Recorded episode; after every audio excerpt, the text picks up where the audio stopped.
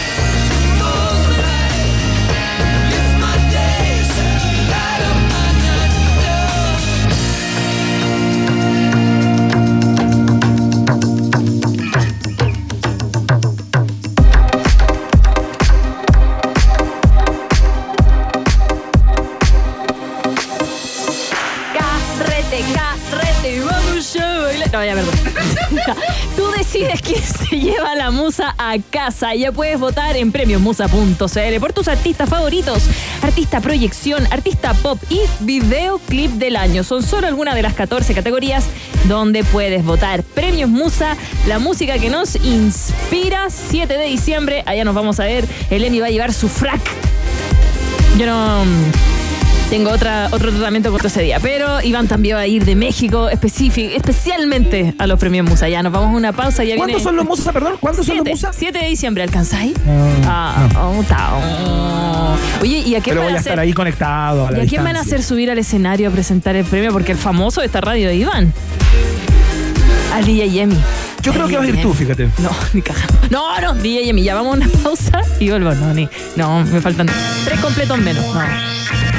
Hacemos un pequeño alto y al regreso, Iván Carrusel Guerrero y Maca Cachureos Hansen vuelven con más Un País Generoso Internacional en Rock and Pop.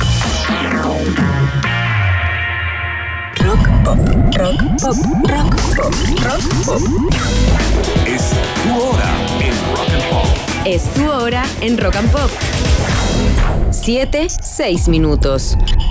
¿Por qué dudar que los niños son el futuro? Porque la deserción escolar en algunas zonas rurales es alarmante. ¿Por qué creer en un estudiante? Porque Camila, junto a su profesora, investigaron cómo el uso de robots pedagógicos aportan a que los niños vuelvan a interesarse por aprender. ¿Y por qué nos preguntamos todo esto? Porque preguntarse es el inicio de toda investigación. Tus por qué, donde Chile más los necesita. Admisión 2024. Universidad Autónoma de Chile, más universidad. Gran Arena Monticello presenta 17 de noviembre. Dios salve a la reina. De diciembre, homenaje a George Michael por Robert Barco. En noviembre ven al Super Miércoles Digital de Monticello y te podrás llevar lo último en tecnología y 20 millones a repartir. Por tu visita y en cada juego obtendrás cupones para participar y ganar. Escápate a Monticello. Apuesto te va a gustar. Bazar ED llega con cuatro días de feria, 200 expositores, la mejor selección en deco, moda, gastronomía, música, talleres y mucho más. Un fin de semana cargado de diseño. Toda la inspiración que buscas está en Bazar ED, la feria de diseño más grande del país que abre la temporada de verano. Apúrate y asegura tu entrada en Ticketmaster. Más información en ed.cl. Te esperamos del 23 al 26 de noviembre en Parque Bicentenario. Bazar ED, inspira tu habitar. Lollapalooza Chile tiene una energía inexplicable y en Costanera Center queremos que te recargues de ella. Y para que todos vivan esta gran experiencia, tenemos un 20% de descuento en entradas con la app Mi Mall Cencosud. Porque a Lollapalooza Chile ahora vamos todos. Con Costanera Center, Alto Las Condes, Florida Center y Mall Portal. Si quieres una mirada más verde y sustentable de la realidad, y si te gustan las tardes y terrazas al aire libre, Acompáñame de 4 a 6 de la tarde con canciones frescas, noticias sustentables y también los lugares que tienes que conocer esta primavera y verano. Todo esto junto a la actualidad precisa y la mejor música. escucha Rock and Pop con Natalia Reyes, de lunes a viernes de 4 a 6 de la tarde, solo por Rock and Pop y rockandpop.cl 94.1, música 24/7. Estimados pasajeros de la TAM, queremos informarles que estamos listos para hacer volar a más de 41 nacionalidades hacia las 58 disciplinas deportivas de los Juegos Santiago 2023. Un llamado a todos los hinchas y atletas para disfrutar juntos la emoción del deporte. En estos juegos, todos podemos volar. LATAM Airlines, aerolínea oficial de los Juegos Panamericanos y para Panamericanos Santiago 2023. La emblemática banda nacional UPA Más estará en Mercata. Compra tu copa con 10 degustaciones en punto ticket y el sábado 11 de noviembre nos vemos en Mercata 2023. Apertura de puertas Mercado Mercata, 4 de la tarde, Sala Gente y Sala Omnium. Además, gran fiesta de cierre con las grandes canciones de los 80 y 90. Entradas a la venta en punto ticket. Aprovecha los descuentos. Infórmate en Instagram, arroba mercata.cl. Colabora Salmas y Alfajores Lagos del Sur. ¿Por qué lloramos con la cebolla? ¿Por qué se infla el pan? ¿O ¿O por qué la clara del huevo cambia de color con la cocción? Descubre todas estas respuestas y más con el libro Cocina Lab, del biólogo Alejandro Roth y la periodista Andrea Obaí. Un libro ideal para los amantes de la ciencia y la gastronomía. Cocina Lab. Tu cocina es un verdadero laboratorio donde ocurren muchos experimentos que esperan a ser explicados. Encuéntralo en librerías y canales digitales.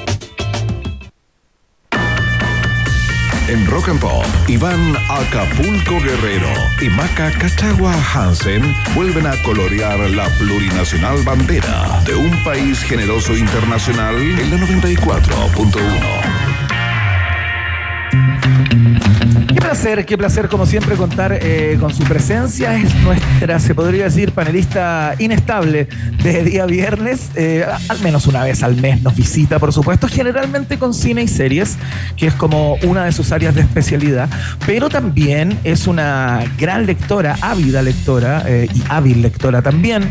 Eh, y hoy nos trae, nos trae libros y es muy bueno porque a mí siempre me interesa saber qué, qué lee ella. ¿Con quién estamos? ¿Quién es ella, Maca Hansen? Acá estamos en el estudio con la. A ver cómo lo ponemos. Como la nueva presidenta del directorio de la Fundación Museo Violeta Parra. Bienvenida. ¿Puedo decirlo así, cierto? Sí, Bueno, estamos es- con Antonella es. Esteves. También es conductora del Semáforo y Radiópolis, programas de la Radio Universidad de Chile, a quien le mandamos un cariñoso saludo. Magíster en arte, convención en teoría de historia del arte de la Universidad de Chile. ¿Puedo, puedo seguir? Mira. Es la mejor para hablar de cine y para hablar de libros, Iván. Así te lo digo en, corto, en corto, es mejor. Tal cual. ¿Cómo estás, Santo? ¿Estás Honor bien? que, honor que usted me hace. Ah. No, yo cuando vengo a un país generoso siempre estoy bien. Ustedes como ¿Sí? que me, me levantan el, el viernes. El viernes, yo desde el lunes que estoy celebrando, eh, celebrando el viernes, Iván se ríe, pero es que así si no, no Él es un sobrevivo. espíritu funcionario absoluto. Como que el- la Maca Hansen habla del lunes chico, una cosa impresentable, ¿no? Con zapatilla de clavo. Y eso que nos gusta la pega. Y eso que nos gusta la Vega, sí. Tal cual, tal cual. Me gusta el patache también, entonces. Ya, perdón. Antonella, ¿de qué vamos a hablar? ¿Qué libros traes? ¿Son novedades? ¿Son libros que tenías ahí sobre tu mesa de luz hace tiempo y que, y que leíste? Cuéntanos un poco. A ver, como dije, ok, hay tanto libro dando vuelta y yo leo bastante. Entonces dije, ok, ¿cuál va a ser la bajada seleccionadora frente a mi biblioteca? Y fue lluvia. Vamos a hablar de libros tormentosos. Estupendo. Oye, es que de verdad Iván se caía al lluvia cielo. extrañísima, sí, ¿no? Sí, sí. No, Uh, sí, sí, Tormentoso hoy día, además noviembre, ¿qué, qué diablo? Pero mucha, yo, muy mojado. Lluvia que mojaba. Sí, sí, sí. Así que traje tres libros en donde la lluvia tiene un rol y hay uno en donde yo creo que es una tormenta interna eh, muy, muy dura, además real, eh, porque este es un testimonial. Entonces eh, me pareció que, ya que hablemos de... Ya, bacán. ¿Con cuál partimos este viaje? Partamos, partamos por la casa. Ya. Partamos Ya. por el Pato Cuevas, Cuevas. que es vecino Ah, acá. mira. Sí, pues con Ex él- locutor de Rock and Pop y ahora está en Radio Futuro, la radio Rock. Y nos cae bien. Y nos Pato cae bien. Sí, Profesor, cae muy bien. Profesor. Ahora, viste, pero es peligroso cuando a uno le cae bien la gente antes de leer sus libros. Sí, tiene las expectativas altas también uno. Eso nos pasa, ¿no? Porque además uno dice, hoy porque hay buena onda, y cariño, y después me va a preguntar, ¿y si no me gustó el libro? Ah, ¿Qué- si no te lo leíste entero. ¿Qué hacemos? Creo que sí, Antonio. Eso, mira, antes de que partas con el libro de Pato Cuevas, quiero ir a tu rol de, eh, no sé si de crítica, pero de persona consultada per- permanentemente eh, luego de ver una obra, cualquiera esta sea. Cuando tú sales de un cine, fuiste a una van premiere, eh, habitualmente está el director, el guionista y el equipo de las películas. Te encuentran afuera del cine. Antonella, ¿qué te pareció? Y tú encontraste un bodrio. ¿Qué haces? Estoy elaborando. Ya, lo voy a tomar. Hermoso, hermoso, hermoso. Imagínate, me pasaba en Valdivia, en Valdivia que además no te podía arrancar porque estás ahí en la fila, en el festival, ahí con, con los amigos Claro. realizadores. No, es como, no, déjame, déjame verla. Después te- cuando lo escribas. Déjame procesarlo bien para O sea, si me gustó, te vas a enterar al tiro. Gato- Déjame tomarme un vino, pensar y te cuento. Y te cuento, te cuento. No, porque fue intenso, entonces déjame darle Hay una que vuelta. sopesarlo. Sí, sí, sí, sí. sí. A ver, Eh, interesante, Vamos. eso uno siempre puede usar esa palabra, siempre. Interesante. sí, sí, claro, es un, es un Mi común. abuelita, ¿sabes qué usaba para esas cosas? Curioso.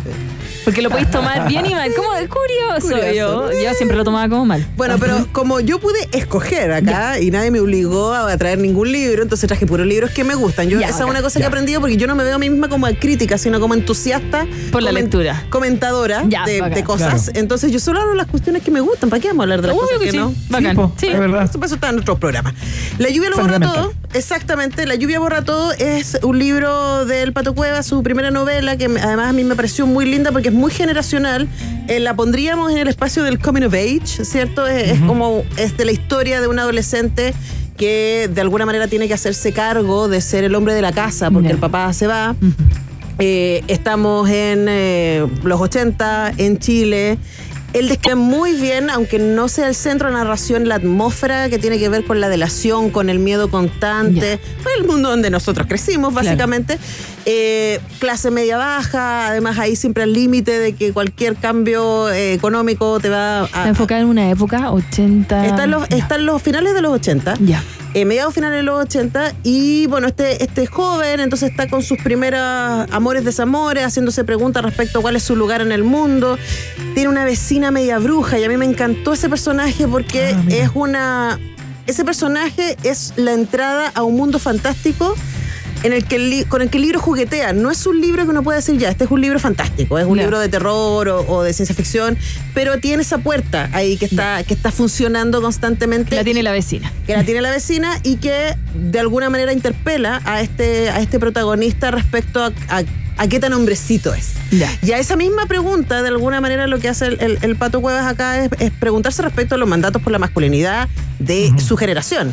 Y eso es realmente muy bonito. Me parece a mí que es una novela además muy entrañable. El personaje es un pastel, como casi todos los seres humanos, especialmente los varones, en la adolescencia. Bien, bien. A algunos se les pasa. Yo estoy ahí en pleno, así que ojalá, ojalá. Eh, pero de verdad es una novela muy, muy bonita y que para quienes tenemos memoria de esa época puede ser tremendamente enternecedor. Yo la, la celebré un montón eh, porque podría ser una novela bien oscura por- con todos estos elementos que yo estoy poniendo, sí, pero sigue siendo una novela que tiene... eh, la luz un poco de, de la curiosidad, ¿no? De estamos por ahí en el mundo, cuál es mi lugar, qué es lo que me toca hacerme cargo, está, está bella. Antonella, ¿entra Pato en la, mm, en la política más contingente? O sea, te, te propone paisajes políticos de aquella época que te, que te remiten justamente a ella, qué sé yo, el comentario en televisión de algún detenido célebre, el No, caso de Gollado, no, etcétera, ¿no? No, no se mete exactamente en eso, sino más bien es como la, es, es la atmósfera de la dictadura. Ya. Mira. Que además a mí me parece que eso es un tremendo mérito, ¿no? Porque, porque Sí. trabajar.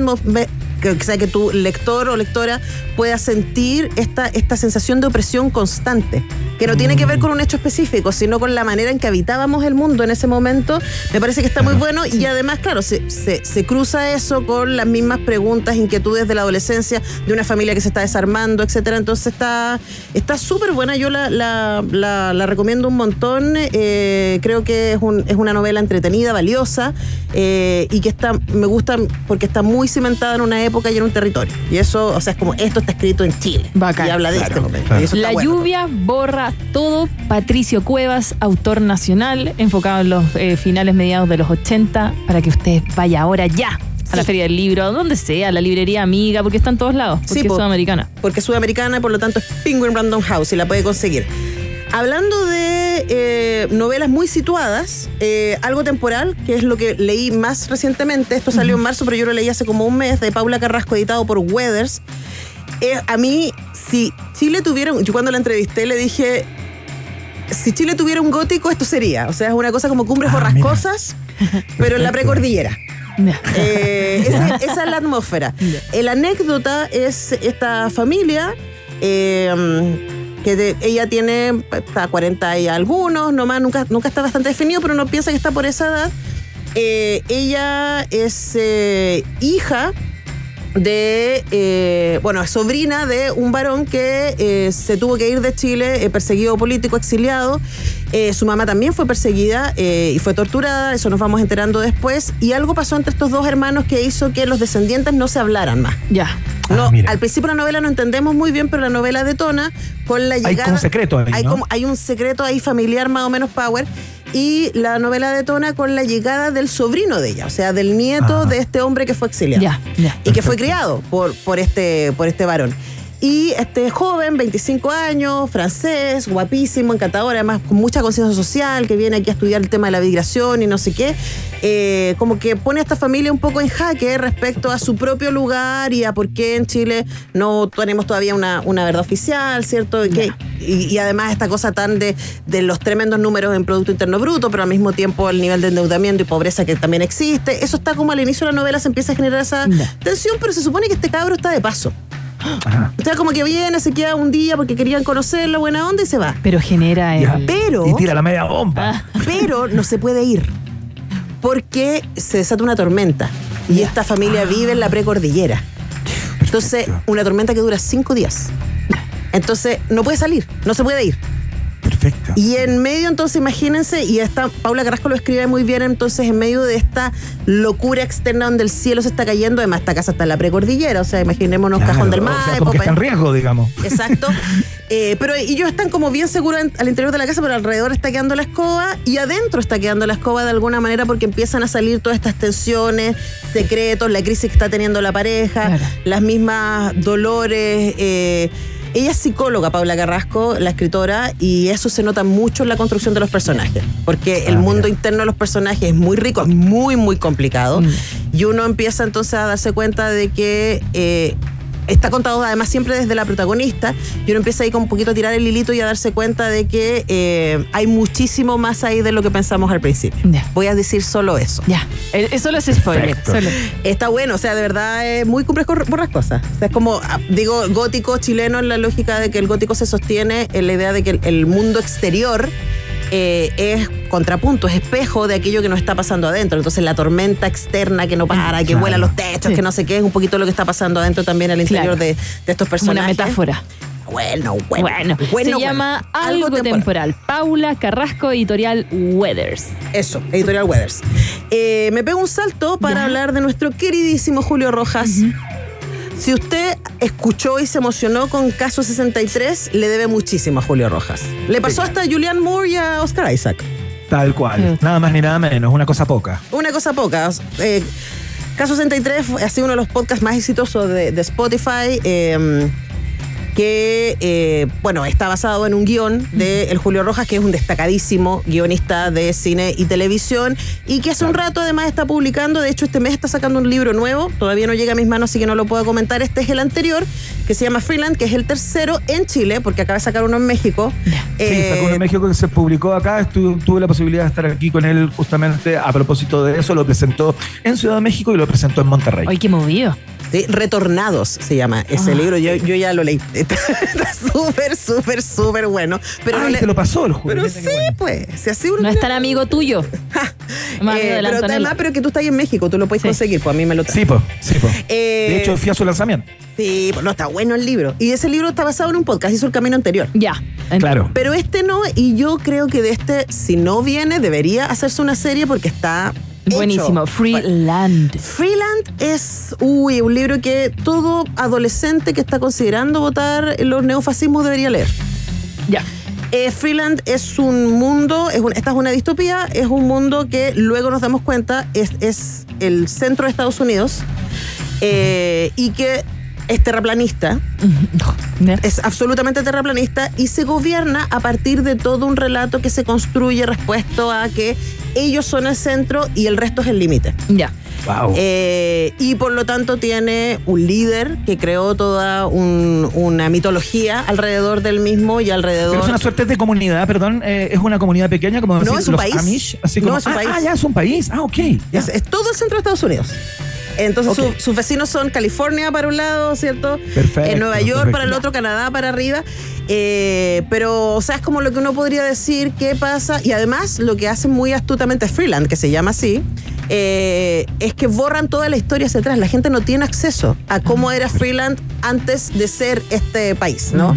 Eh, es fascinante y el libro empieza con este adolescente también que en- por un trabajo de ciencias del colegio propone que en una de esas la Tierra puede ser redonda. Y eso pone todo en cuestión y al cabro lo mandan a un retiro de readoctrinamiento porque este cabro está perdido. Claro. Sí, Lo claro, perdimos, por supuesto. Y, y allá lo mandan a juntarse con pura gente que de una u otra manera ha puesto en cuestión el orden y se va dando cuenta de que hay un grupo de jóvenes ahí que se están, que, que están, tienen más información de la que él tiene. Ahora, lo poderoso a mí me parece de la novela es que Freeland, la bajada del, del título es ¿Qué harás cuando descubras la verdad? Y ese es la crisis del personaje, porque es, ok, tú ahora ya sabes que esto no es como te lo han dicho. ¿Qué vas a hacer al respecto? ¿Vas a volver a la comodidad de, Perfecto. tu hogar, tu Qué familia, tus vínculos o vas a ser un rebelde, te vas a ir? ¿Cuáles son las opciones? Está- O sea, es un llamado a la acción o, o no, digamos. Exacto, es como, ok, ahora te toca, ¿no?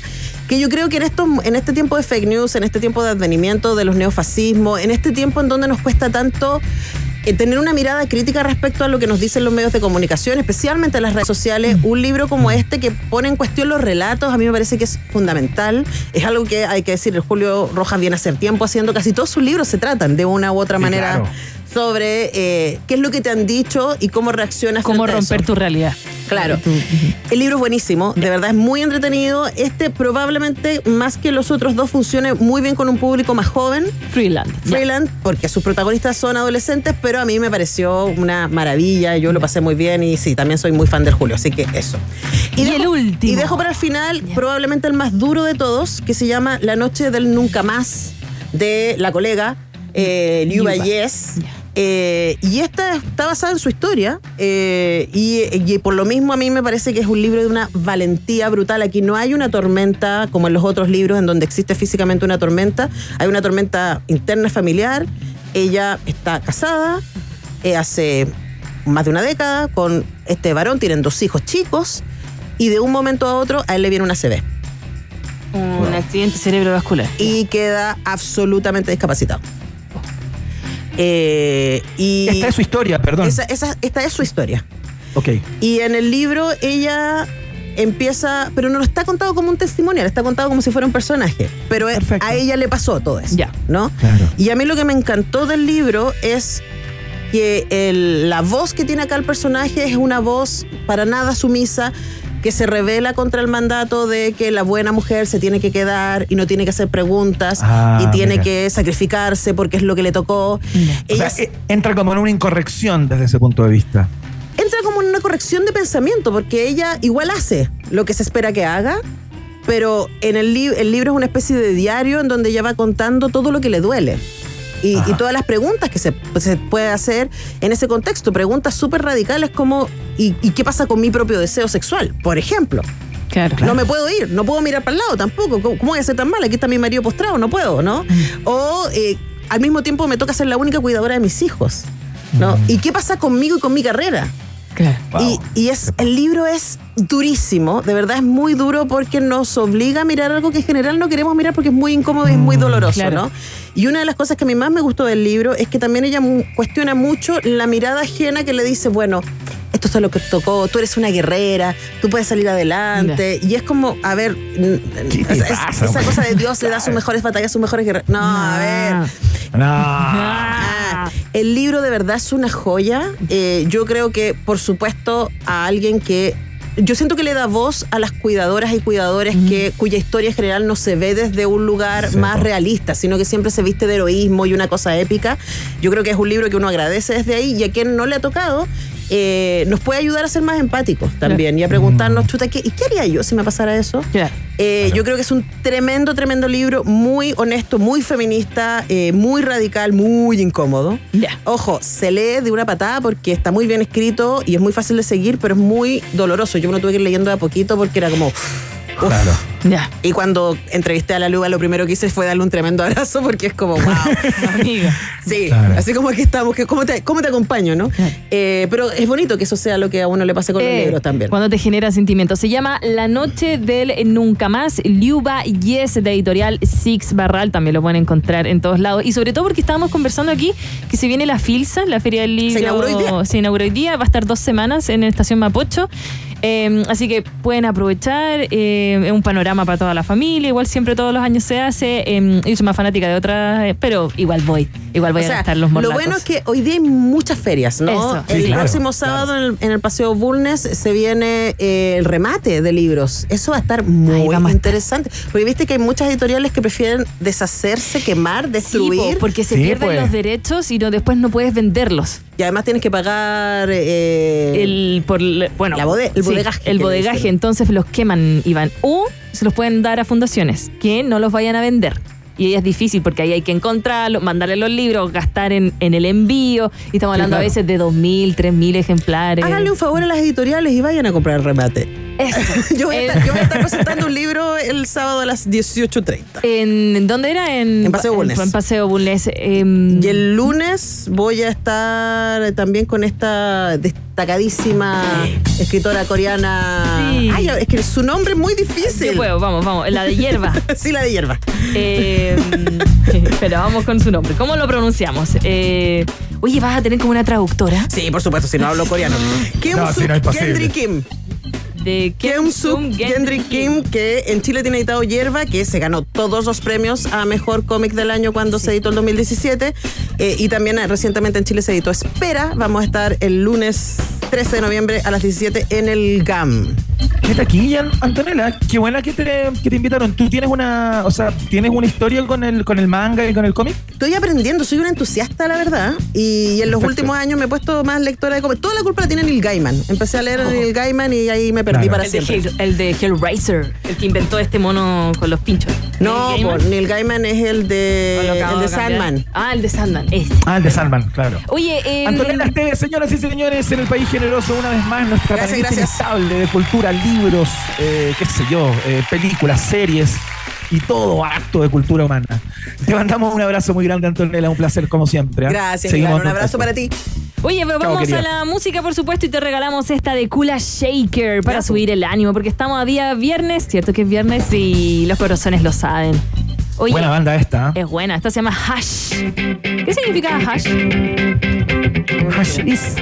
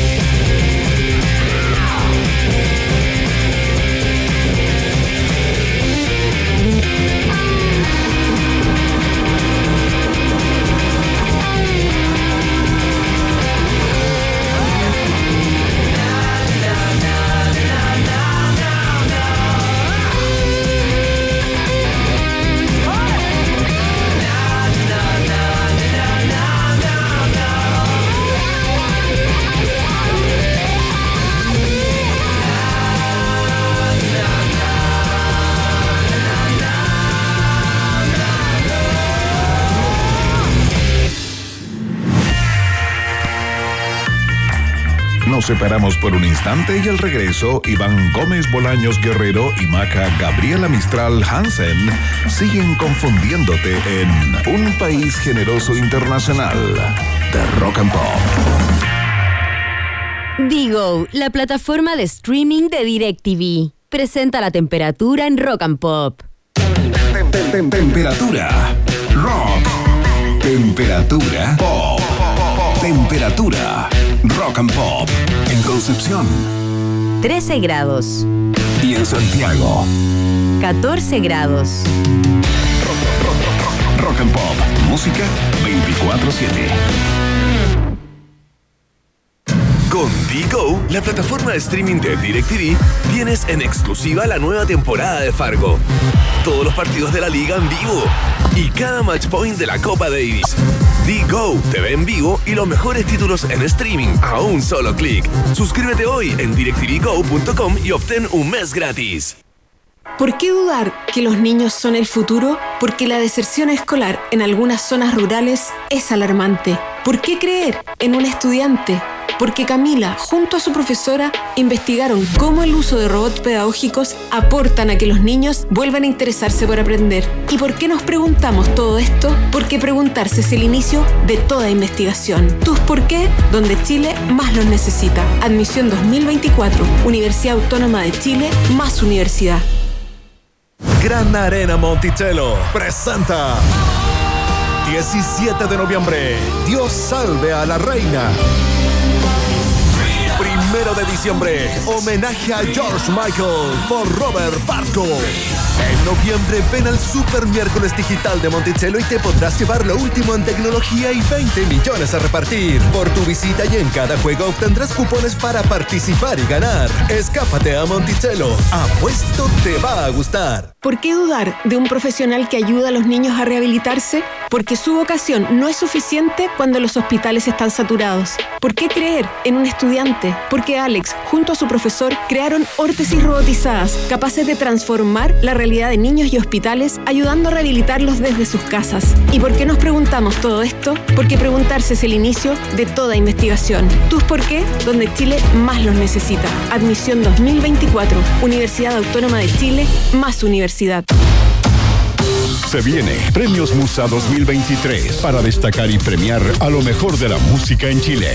Ya puedes votar por tus artistas favoritos en premiosmusa.cl y la ceremonia de premiación la vivirás el jueves 7 de diciembre a través de las 10 radios de Prisa Media y las pantallas de TVN. TVN. Vota en las 14 categorías por tus artistas y canciones favoritas en www.premiosmusa.cl. Premios Musa, la música que nos inspira. Así es como llegas a Enjoy. Y así es como te puedes ir de Enjoy. Viajar en crucero solo necesitas ser Enjoy Club, porque en Enjoy regalamos 2.000 viajes en cruceros al destino que tú quieras. Para participar, solo debes hacerte socio Enjoy Club, registrarte en enjoy.cl y acumular puntos jugando en nuestros casinos. Gana uno de los 2.000 viajes en crucero jugando en Enjoy. Iván Jalapeño Guerrero y Maca Cacho de Cabra Hansen siguen poniéndole mucho chile a esta ensalada llamada Un País Generoso Internacional que sigue picando dos veces en Rock and Pop.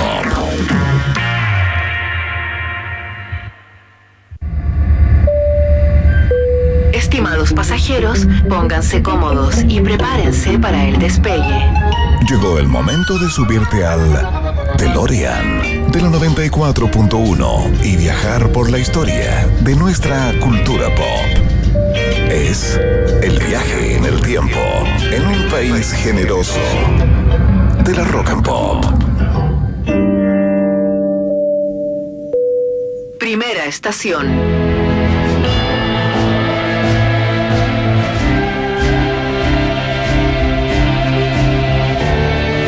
Camino al bar. Tuviste que pagar cuentas. Solo te quedan 10 lucas. No, no, no. no. y estás a mitad de mes. Estás a mitad de mes. No. Un día como hoy, 10 de noviembre de 1928, nacía en Roma el gran compositor Ennio Morricone, creador, sí, creador de algunas de las más populares bandas sonoras de cine, con verdaderas obras maestras como las de La Misión, Los Intocables de Elliot Ness, Cinema Paradiso o la premiada Los Odiosos 8, pero especialmente reconocía su aportación al género western en compañía del director Sergio Leoni con la trilogía del dólar como estandarte y una composición en particular que llegó a todos los corazones, por supuesto con el The Good, The Bad and The Ugly, el bueno, el malo y el feo. A ver aquí cómo sería el bueno del Emmy, el malo soy yo y el no, no, no, no. Estaba esperando que hiciera esa estupidez, sabes que pensé que cuando leíste el título iba a decir el bueno, el malo e Iván. Estaba seguro. Hubiera apostado, hubiera apostado 50 lucas, por ejemplo, de manera así tranquilo. Bueno, eh, era vez, eh, era, érase una vez en el oeste y érase una vez en América. También compuso las canciones, por supuesto. Eh, le valió el Oscar el año 2015 por Los Ocho Más Odiados. En 2007 ya había Película de. Quentin Tarantino, ¿eh? Película Sí. de Quentin Tarantino que tiene esa, esa pulsión de rescatar o reinstalar en épocas contemporáneas a personas, canciones Claro. eh, y qué sé yo, que brillaron en algún pasado, ¿no? Claro, en, en épocas pasadas. El 2007 había recibido un Oscar también por su trayectoria y el año 2020 compartió con John Williams el premio Princesa de Asturias de las Artes, pero no lo llegó a recibir ya que lamentablemente falleció el 6 de julio. Pero no quiero quedarnos en eso, quiero quedarnos un poquito en esta trilogía del dólar. Porque particularmente se hizo conocido eh, por los seguidores del metal, Ennio Morricone, gracias a esta canción que se llama The Ecstasy of Gold, un tema que usa Metallica para abrir sus conciertos. Mira, te voy a contar un poquito la historia con Metallica. Em, en un principio fue el manager John Sazula, uno de los típicos managers de Metallica eh, y fundador de Megaforce Records e impulsor de grandes bandas de heavy metal, el responsable de que The Ecstasy of Gold haya quedado para siempre ligada a la historia de Metallica. Esto lo comentó hace algunos años el cantante y guitarrista James Hetfield en un encuentro con fans, ¿ya? Y dijo esto. James recordó cómo la figura de Clint Eastwood fue clave para él en su infancia y dijo, no recuerdo la primera vez que la vi, pero me convertí en un fan del western y yo quería que la gente también. Y con esta canción, antes de comenzar, por supuesto, su concierto, Metallica la toca. Imagínate. Espérate, ¿y la tocan siempre? ¿Es como un clásico? ¿Es parte del, del Sí, setlist? sí, sí, sí. Lo tocan antes de Qué comenzar. Dice. Los primeros eh, personajes que vi en el cine Clint Eastwood y de hecho me identifiqué con cada persona de la película El feo, el bueno y el malo y sin profundizar demasiado metafóricamente, todos tenemos eso en nosotros. Todos tenemos el potencial de ser cada uno de ellos. Mira. Eh, buena. Bueno, la historia es bien larga, pero finalmente es como reivindicamos, al igual que Quentin Tarantino, tremendos eh, compositores que para que no sean olvidados los toman también las nuevas generaciones. Bueno, y un día como hoy entonces nacía Ennio Morricone. Ahí está interpretado por Metallica. Se llama Ecstasy of Gold y la pueden buscar en YouTube. Vamos a la siguiente estación. Sí, por aquí. Próxima estación. y de todos los jugadores de fútbol del mundo. El fútbol es el deporte más lindo y más sano del mundo. Eso no le quepa la menor duda a nadie. Porque se equivoque uno, no, no, no tiene que pagar el fútbol. Yo me equivoqué y pagué. Pero la pelota no, la pelota no se mancha. Eh,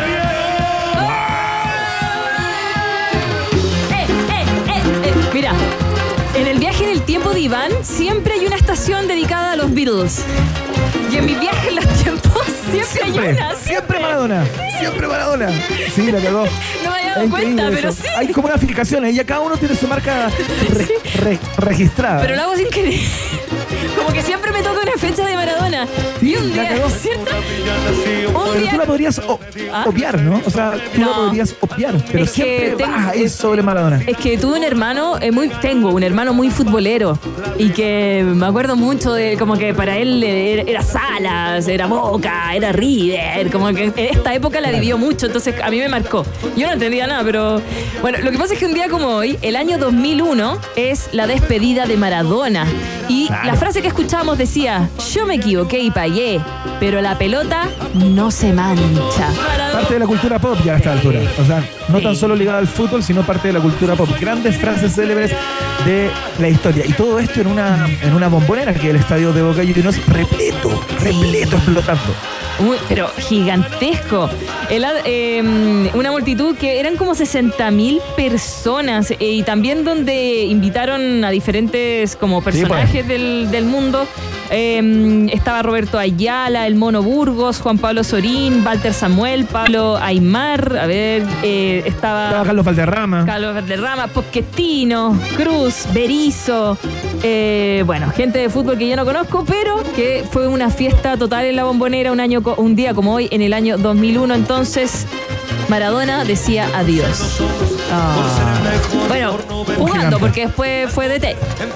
Sí, pues. Y hizo lo que quiso. Ya, vamos a la próxima estación. Próxima estación.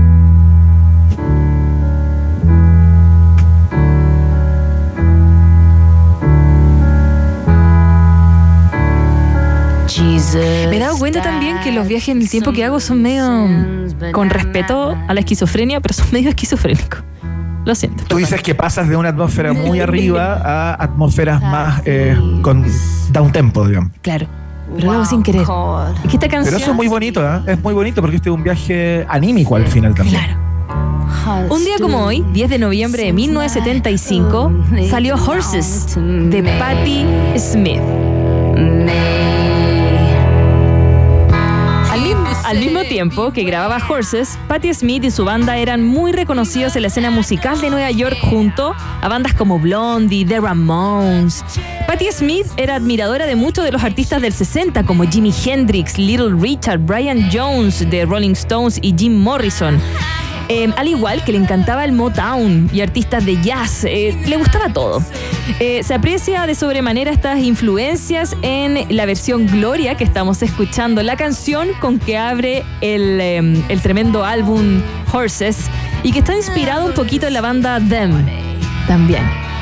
Bueno, la música eh, de, esta tremenda artista con este discazo marcó un antes y un después y de hecho la revista Rolling Stone, que nosotros siempre la destacamos, la Rolling Stone, posicionó este disco en el puesto 44 de la lista de los 500 mejores álbumes de todos los tiempos. Este disco, aparte que tiene invitados y tiene varias canciones, demostró como un antes y un después en la escena.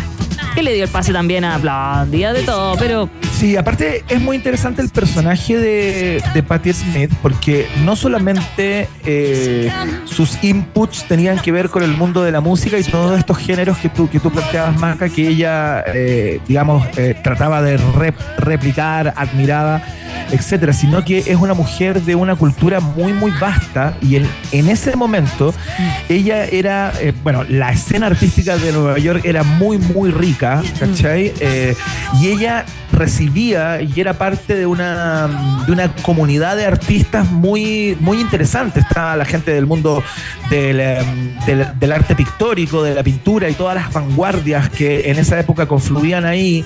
Eh, el mundo de la literatura también. ¿Sabes que ella es una fanática de Roberto Bolaño? Eh, es, una, es una ávida lectora del, del escritor chileno. Eh, entonces, es una, es una mina muy robusta desde el punto de vista intelectual, ¿cachai? Y eso lo volcaba todo en, en sus, en sus discos. Y este disco, de alguna manera, bebe de muchas canteras, ¿cachai? Sí, y es el álbum debut del artista, poeta, música estadounidense Claro. y, que, y que también tiene libros de su vida y que son fascinantes. Yo les invito a que busquen cualquiera y lo lean, hasta el de fotos. Es una Sí. tremenda, tremenda artista y un día como hoy lanzaba su primer disco. Vamos a la siguiente. Próxima estación. Que cambiaba yo de ánimo. Qué buena onda este weón. Perdón. Sí. Un 10 de noviembre del 78, Rod Stewart publicaba entonces su nuevo single, Do You Think I'm Sexy? Woo. Y yo te cuento la historia. Atrapados por la música disco por un lado y el punk por el otro a finales de los años 70, muchos artistas de la generación de Rod Stewart sintieron que las tendencias del momento se estaban escapando. Siempre optimista, Stewart decidió que si no podía vencerlos, se uniría. El resultado se capturó entonces en este álbum del 78 que se llamó Blondes Have More Fun. Las rubias tienen más diversión. Ah, no sabe nada. Y resultó un himno de fiesta impulsado por la música disco. Do You Think I'm Sexy encabezó las listas de, de todo el mundo. Ayudó, de hecho, al álbum a llegar al número uno en su camino hacia la venta de 14 millones de copias en todo el planeta. El ritmo de baile del sencillo era bien fácil, era igual a mover los hombros y el alejamiento continuo del álbum de sonido rock que hizo famoso Stewart marcó un antes y un después. Lo que pasa es que Do You Think I'm Sexy fue definitivamente una sensación mundial. Como yo te digo, vendió muchísimo, pero también alejó un poquito a Stewart de la música que él estaba haciendo. De hecho, admitió más tarde en su autobiografía que era muy consciente que de la burla eh, que recibió finalmente después de sacar esta canción, porque tú cachai que en la portada del álbum era como él, como en una posición como media sexual, como Sí, con pues, por pantalones de- como nada que ver. Bueno, fue una burla en cierto sentido de, de- de, del mundo rockero, porque el- ese disco era muy, muy popero.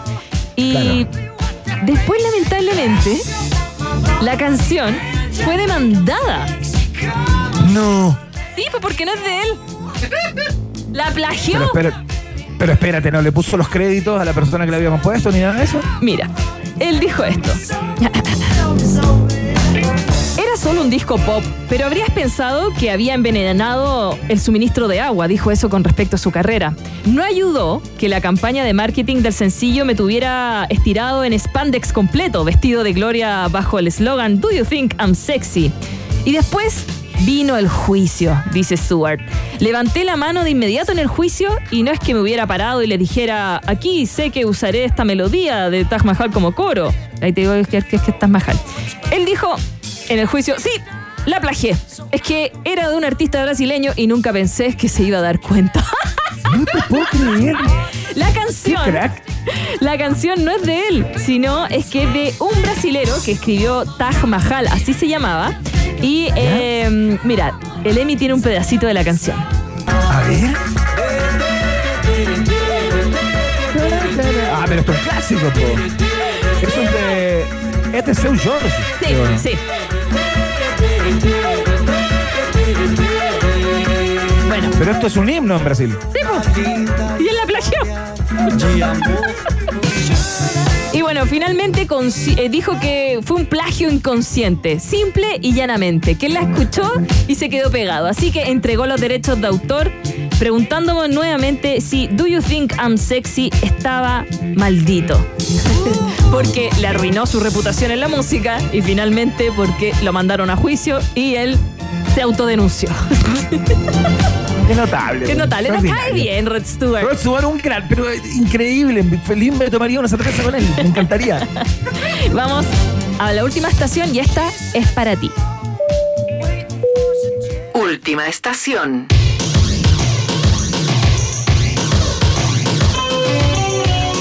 De noviembre del 86 se lanzó el álbum de Soda Stereo llamado Signos. Este es el nombre del tercer discazo de estudio de este grupo argentino, como ya conocemos, y fue producido por la banda. Es considerado por la mayoría de los críticos como el segundo mejor álbum de Soda Stereo después de Canción Animal. No sé qué opina Iván. Sí, o sea, so- yo estoy de acuerdo. Eh, de hecho, en ciertos pasajes me parece, eh, a propósito del momento en que fue publicado, me parece que tiene casi más brillo que Canción Animal en algunos pasajes, fíjate. ¿Cierto? Bueno, eh, de hecho en Argentina lo posicionan mucho más arriba que Canción Animal. Son como estos rankings internacionales los que a veces lo dejan como segundo.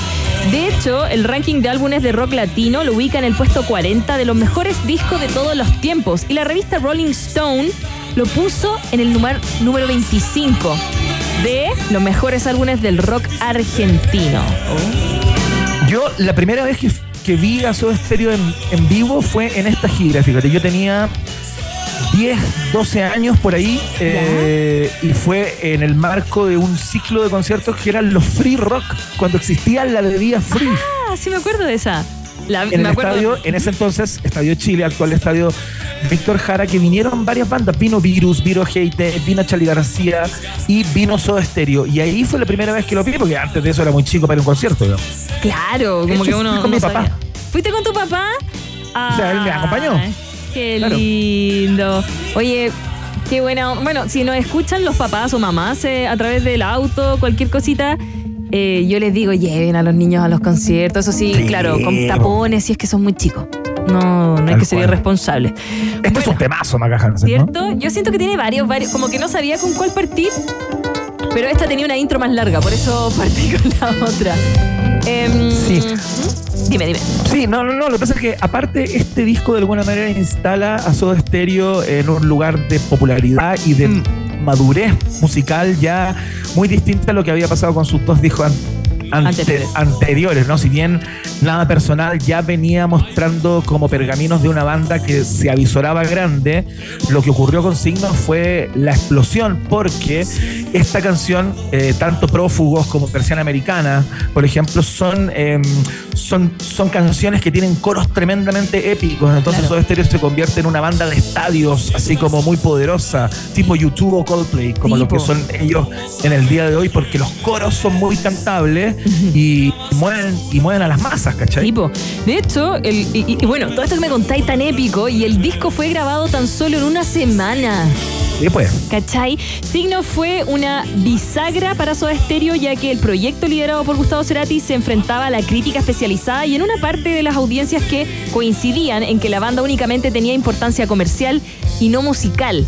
Este álbum es como una reivindicación y sin duda una placa estratégica que ayudó a la banda para ser más considerada como un proyecto serio, sofisticado y diferente a las bandas que estaban saliendo en esa época en Argentina y en Latinoamérica. Mira, ¿querés que te cuente una historia divertida con este disco? Porque ocurrió que eh, cuando salió, antes del disco Signos, como tú bien planteabas, Soda Stereo era visto como un producto súper comercial, desechable, muy plástico, eh, porque de alguna manera en la puesta en escena, en el show en vivo de Soda Stereo, ellos hacían sus escenografías con, con cosas muy plásticas, como que jugaban este juego de la banda suntuaria, como, como media pelotuda, si quieres, ¿no? Eh, muy lejos de los contextos políticos y todo ese Y cuando aparece este disco, eh, Signos, como que Charlie García, eh, como que se pica, ¿cachai? Como que empieza a cachar que comillas, se le venía competencia. Ahí como que el mundo del rock eh, de aquella época dijeron, mierda. O sea, acá hay una banda grande, importante, que viene a jugar en serio. Y Charlie García ahí empezó esta supuesta animadversión con Gustavo Cerati y con Soda Stereo, porque Charlie García sintió que, que se le metían como en la cocina, ¿cachai? Eh, él era el amo y señor, y este disco vino a moverle un poco el piso. Tiempo después ya serían íntimos amigos y, y qué sé yo.